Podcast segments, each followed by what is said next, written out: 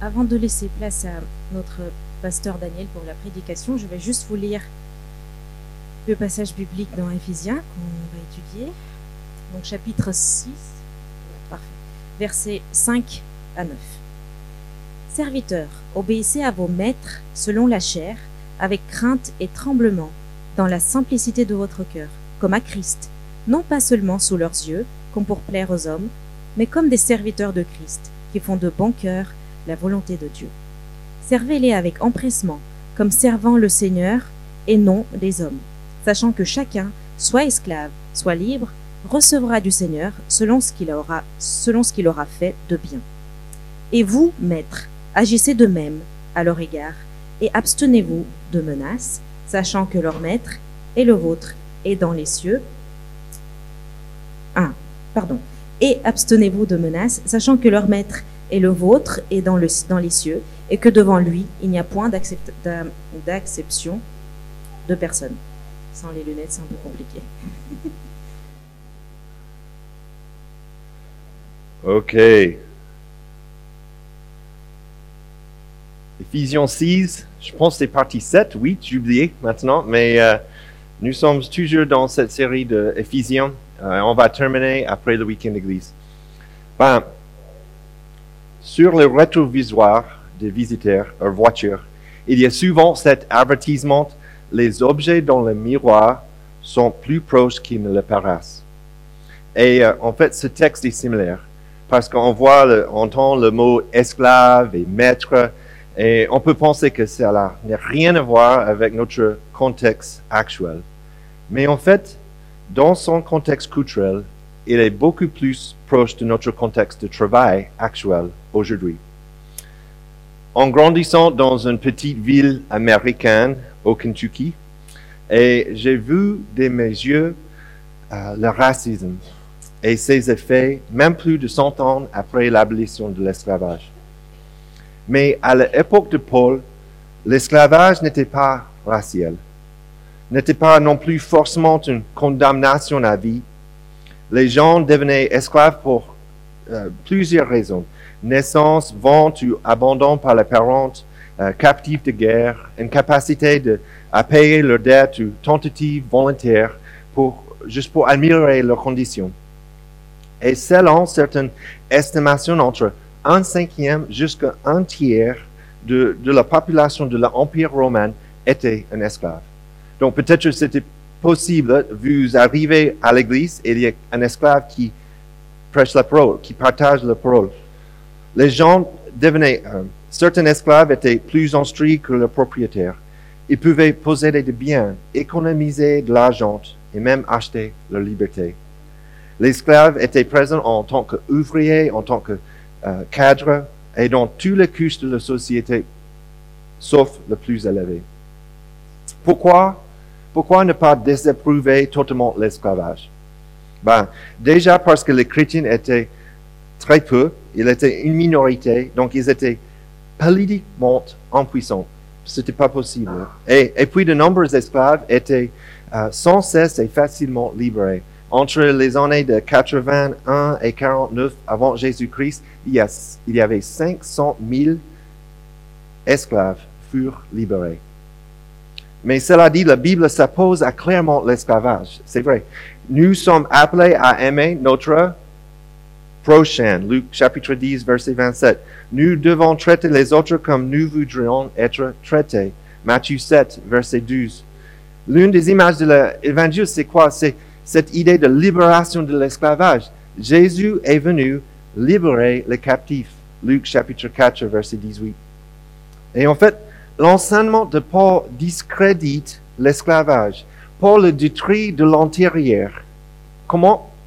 Par ce texte, le maître traite bien leurs esclaves et les esclaves respectent le maître comme ils respectent le Christ. En Timothée 1.10, Paul désigne le trait des êtres humains comme un péché vil. En Corinthiens chapitre 7, verset 21, Paul dit aux Corinthiens qu'ils se pouvaient obtenir la liberté, ils devraient le faire. Ainsi aujourd'hui, ça c'est pourquoi nous pouvons et nous allons appliquer ce texte au travail, nos relations avec les employés et les dirigeants. Martin Luther a dit, Qu'est-ce que notre travail dans le champ et dans le jardin, dans la ville et dans la maison, dans la lutte et dans le gouvernement, si c'est né pour Dieu, un travail d'enfant, par lequel il accorde ses dons sur la terre, dans la maison et partout. Nos œuvres sont les masques de Dieu, derrière lequel il reste caché, bien qu'il fasse toutes choses. Abraham Kuyper a dit, il n'y a pas un seul centimètre carré de domaine de l'existence humaine où Christ, qui est souverain sur toutes choses, ne crie, c'est à moi. Donc aujourd'hui, nous pouvons renouveler, notre vision de travail et leadership par Christ, comme Christ et pour Christ. OK, à partir. Verset 5. Par Christ, esclaves, obéissez à vos maîtres terrestres avec crainte et profond respect, avec sincérité de cœur, comme au Christ. Donc, verset 5, il dit, première chose, d'obéir. Je ne connais pas votre patron, je ne connais pas votre vie professionnelle, mais Paul donne des moyens clairs, juste dans ce premier texte, comment nous euh, le, travail peut transformer par Dieu, par notre attitude envers le travail. De la même manière que Paul demande aux enfants d'obéir leurs parents, euh, en tant qu'employés, nous sommes appelés à obéir à notre employeur. Cela ne signifie, pas que nous sommes libres de désobéir euh, à Dieu si notre employeur nous demande de pécher. Nous ne sommes pas non plus appelés à nous contenter de suivre la rang sans poser des questions, sans, sans demander de euh, faire des suggestions. Mais cela signifie que nous sommes prêts à faire tout le travail honnête qui nous est confié. Il continue avec crainte et profond respect.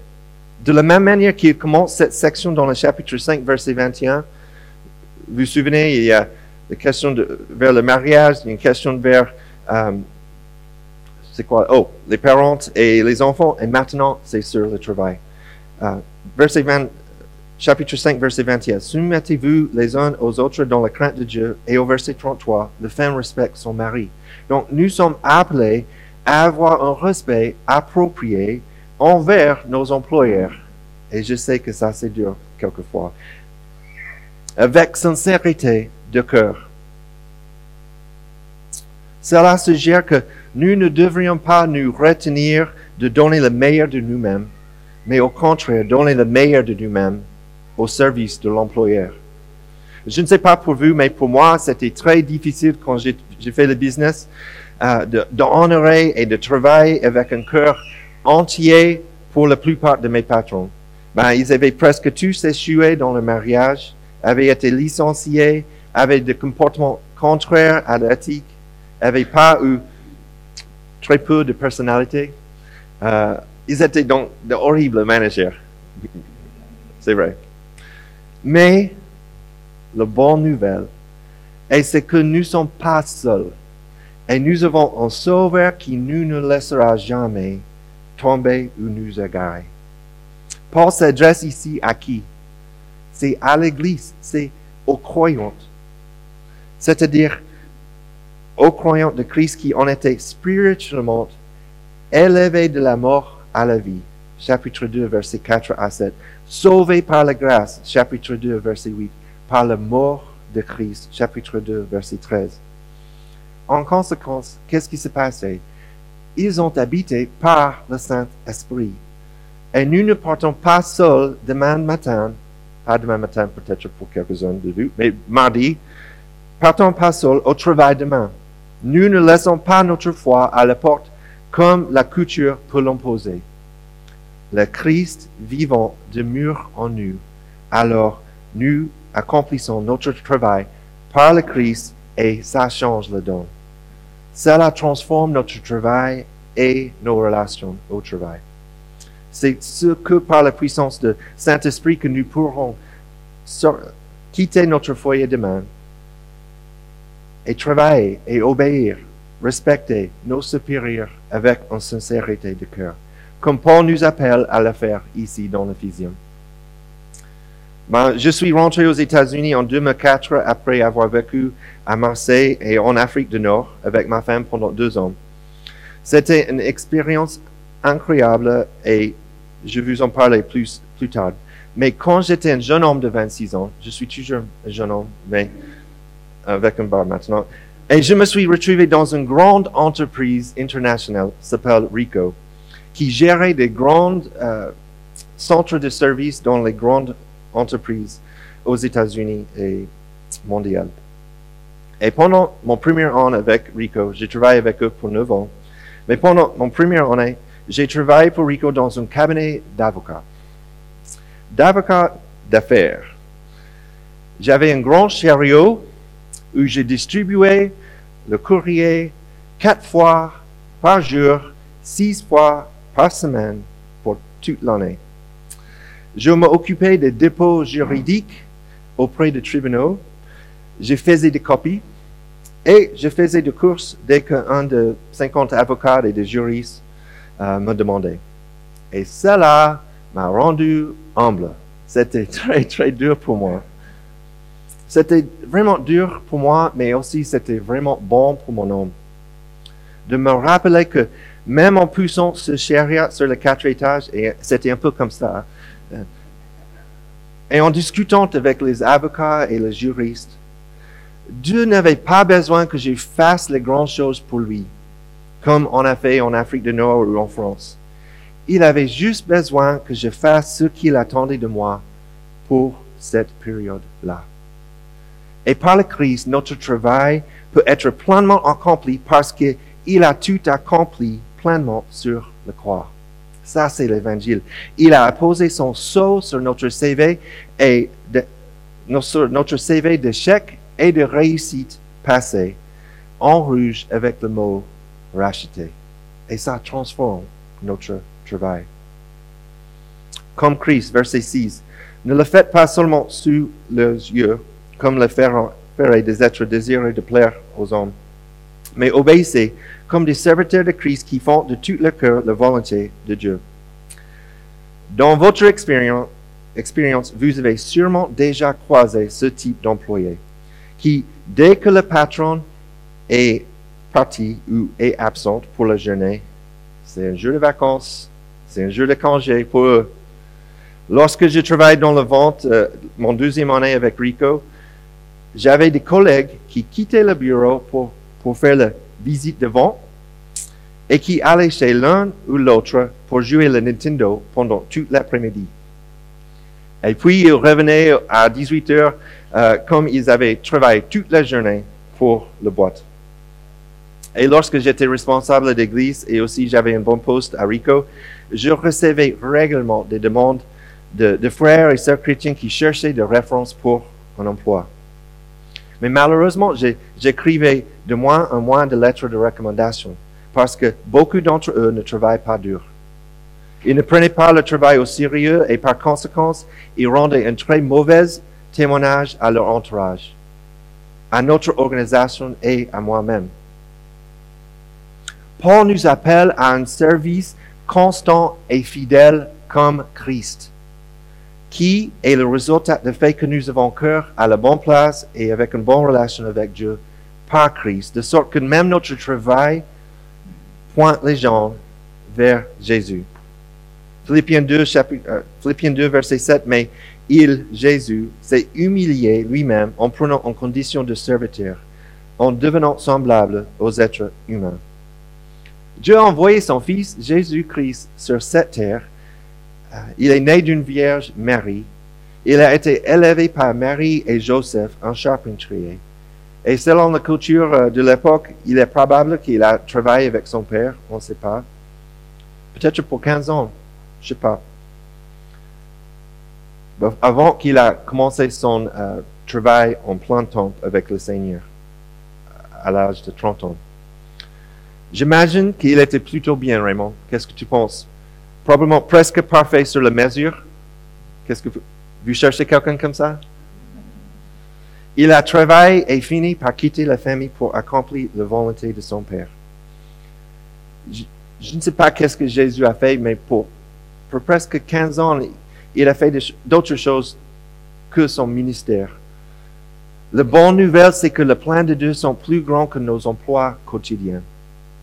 Il porte notre, et pourtant, notre Dieu souverain peut faire des miracles dans la vie de ceux qui nous entourent. Tout comme il a fait avec Jésus pour transformer l'eau en vin, multiplier le pain et le poisson ou faire marcher le bateau.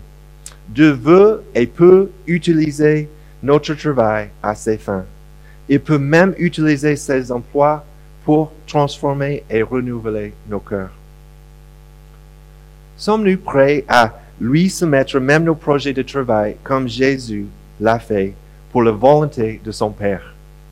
Comment au cœur de la journée invitez-vous Jésus dans votre travail et vos relations par la puissance du Saint-Esprit? Pour Christ, verset 7. Servez-les avec bonne volonté, comme si vous serviez le Seigneur et non des hommes, sachant que chacun esclave ou homme libre recevra du Seigneur le bien qu'il aura lui-même fait. Pardon.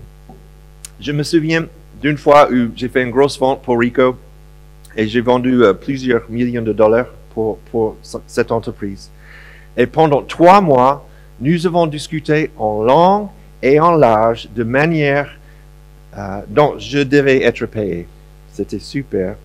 Euh, mon directeur régional pensait que, étant, donné qu'il s'agissait d'une grosse vente, je ne devais pas être payé au pourcentage normal.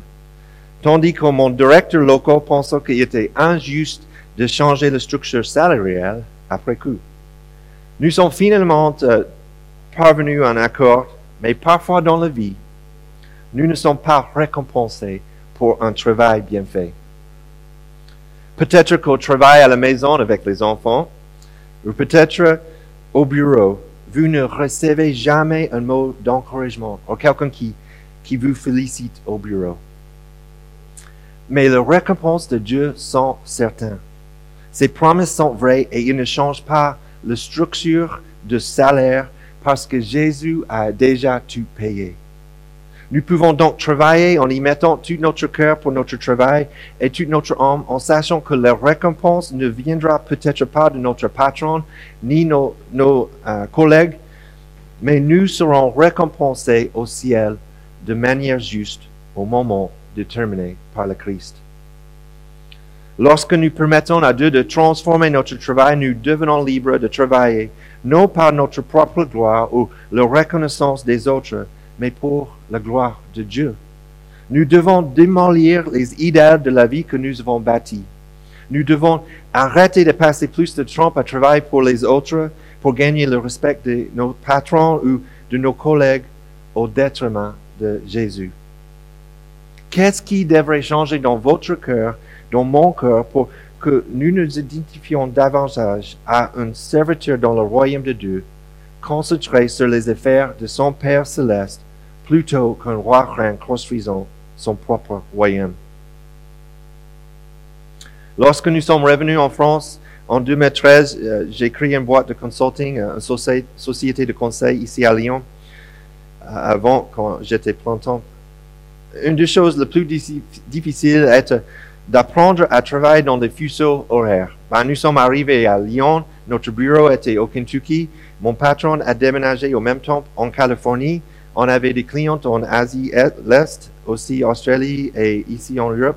Donc, il y a toujours de 9 heures, de 6 heures de, différence entre nous.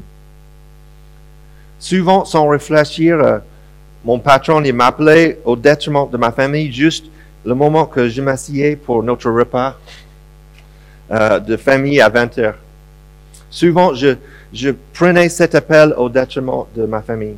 Souvent, ma, Ma femme allait se coucher pendant que je travaille à 23 heures jusqu'à 1 heure ou 2 heures dans le matin. Et certaines des raisons étaient qu'il s'agissait, c'était une start-up, de nouveaux clients, de, des premières années d'activité. C'est normal.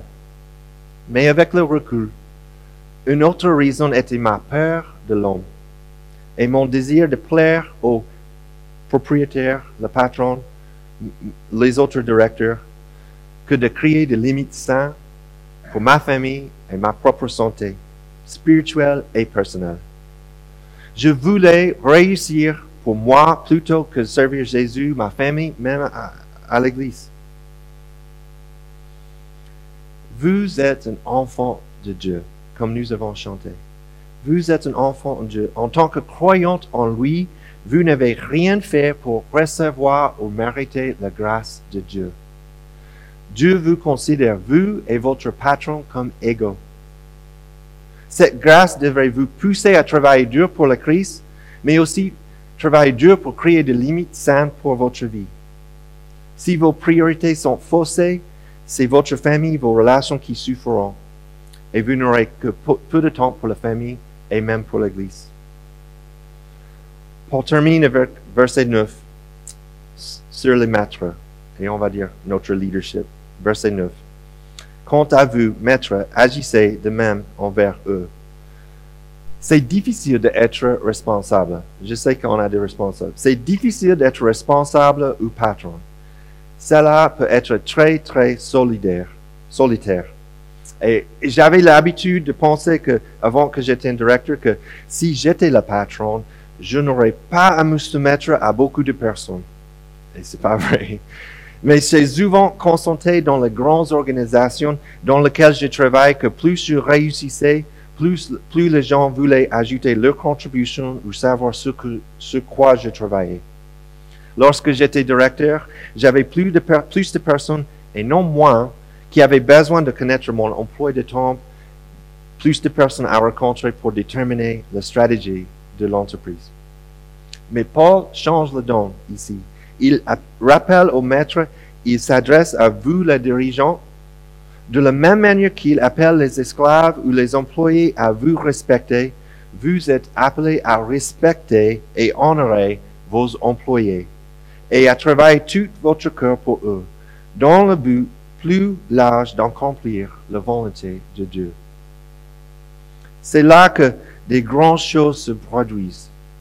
Imaginez des dirigeants qui gèrent leur entreprise en respectant leurs employés. C'est possible. En prenant soin d'eux, en voulant utiliser l'entreprise non pas pour le gain personnel, mais pour atteindre l'influence d'un bon travail avec des bons produits pour le bien de la société. Imaginez des entreprises qui partagent leurs bénéfices avec leurs employés. Imaginez des familles et des communautés qui sont changées et transformées par de bonnes entreprises, qui fournissent des bons services et produits pour le bien de ceux qui les entourent. Et même si beaucoup d'entre vous sont pas patrons ou euh, propriétaires d'une entreprise, peut-être vous dirigez peut-être d'autres personnes. Et si votre service était perçu comme différent en raison de la manière dont vous engagez vos collaborateurs, imaginez le témoignage que vous auriez sur votre lieu de travail. Comme Christ, abstenez-vous de menaces.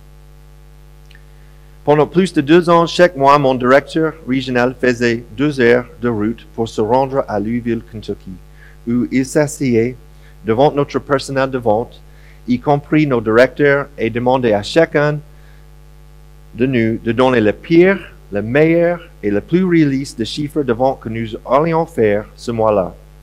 La conversation se déroulait comme ça. Ben, très bien, Wainwright. C'est mon nom, Wainwright. Très bien, Wainwright. Donnez-moi votre chiffre. 100 000. Si c'est votre meilleur chiffre, quel est votre pire chiffre? 25 000. OK, alors quel est votre chiffre le plus réaliste? 60 60 000. Donc, il n'avait pas un visage de Trump, il n'était pas orange, mais c'est le même type. OK? Quand il y avait une grande différence entre notre meilleur et notre pire chiffre, il nous accusait de mal connaître notre affaire. Lorsque nous vendions plus que notre meilleur chiffre ou meilleur scénario, il nous accusait à pas être honnête avec lui. Lorsque le pire scénario était atteint, il nous menaçait de multiplier les réunions, donc ça créait des obstacles encore.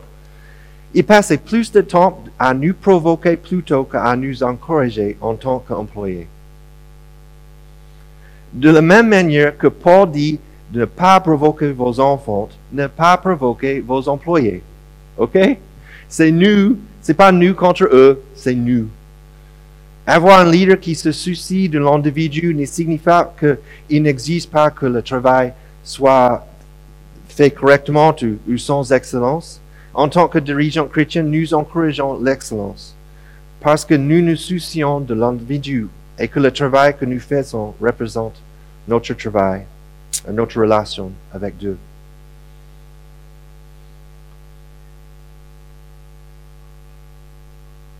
Et cependant, nous le faisons de manière à développer la personne dans ses compétences afin qu'il puisse également voir le Christ en nous. Et je sais, dans chaque culture, euh, les relations patron et employé est légèrement différentes. Mais comment pouvez-vous, en tant que dirigeant, aimer vos employés, crier à l'image de Dieu par votre attitude envers? En discutant avec beaucoup d'entre vous, j'ai constaté que le pardon est l'une des façons dont cela se passe sur le lieu de travail en France. Donc, comment pouvons-nous faire cela? Seulement par la puissance transformatrice de la parole de Dieu et du Saint-Esprit qui nous encourage à être honnêtes avec nous-mêmes, mais aussi honnêtes avec ceux qui nous entourent.